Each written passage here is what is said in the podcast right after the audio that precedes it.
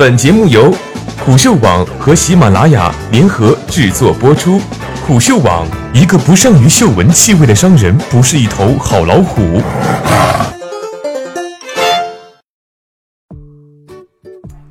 悲伤逆袭惊奇队长，第二个前任三要来了。文：彭翔，编辑：施叶东。本以为充满各种小体量影片、没有什么波澜的一个周末，被一匹黑马打破了平静。截至今早独谋发稿，陈意涵、张书豪等主演的台湾影片《比悲伤更悲伤的故事》（以下简称“悲伤”），上映三天就拿下二点一亿票房，暂居这个周末的票房首位，并且把其他同期上映的影片都远远甩在了身后。包括周冬雨主演的《阳台上》，以及口碑较好的国产青春片《过春天》等影片。《悲伤》于本周四上映，上映当天百分之十一点六的排片占比位列当日第三。不过其首日一千九百零九万票房，却超过了排片占比百分之十五的《绿皮书》一百零六十九万的票房。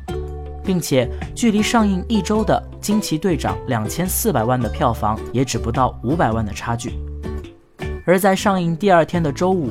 依靠着百分之十八的排片占比与仅有六万场的场次，《悲伤》直接拿下五千二百五十五万的票房，而拥有百分之二十八排片占比和十万场次的《惊奇队长》才拿下三千九百五十五万票房。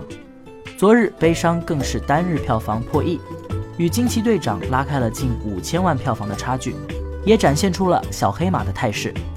悲伤之外，本周同期新上映的影片只有两部影片挤进了周六单日票房前十，分别是昨日票房一千三百三十万的《我的英雄学院：两位英雄》和两天拿下五百一十一万票房的《过春天》。尽管票房不低，但是悲伤在豆瓣上的评分只有五点二分，是一个不及格的分数。豆瓣有不少影迷吐槽烂片，剧本太差，太矫情。有趣的是，虽然其在豆瓣评分较低，但是其在猫淘评分都较高。其中淘票票评分八点五分，猫眼评分更是高达八点八分。这一情况与二零一八年年初拿下十九点四亿票房的催泪爆款影片《前任三》非常类似。《前任三》在豆瓣上同样是五点五的不及格分。但是其在淘票票和猫眼上评分分别为八点七与九点二，对比悲伤与前任三的受众，二者也惊人的相似。从灯塔上的用户画像可以看到，悲伤与前任三，二十四岁以下的年轻受众观众占比最多，前者达到了百分之六十八点六，后者达到了百分之六十一点五，而其余同档期主要影片，二十四岁以下的观众都在百分之六十以下。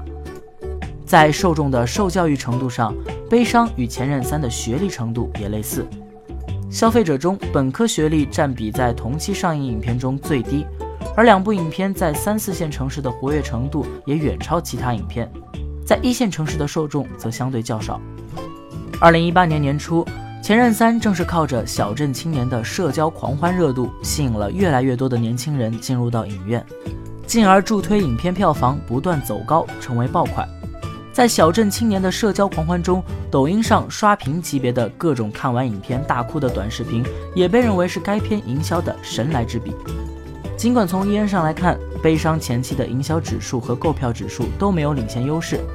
但是其却在抖音上爆火了一把，催泪成为影片主打的卖点之一。看比悲伤更悲伤的故事要带纸巾，甚至成为了抖音前日的热搜榜第一。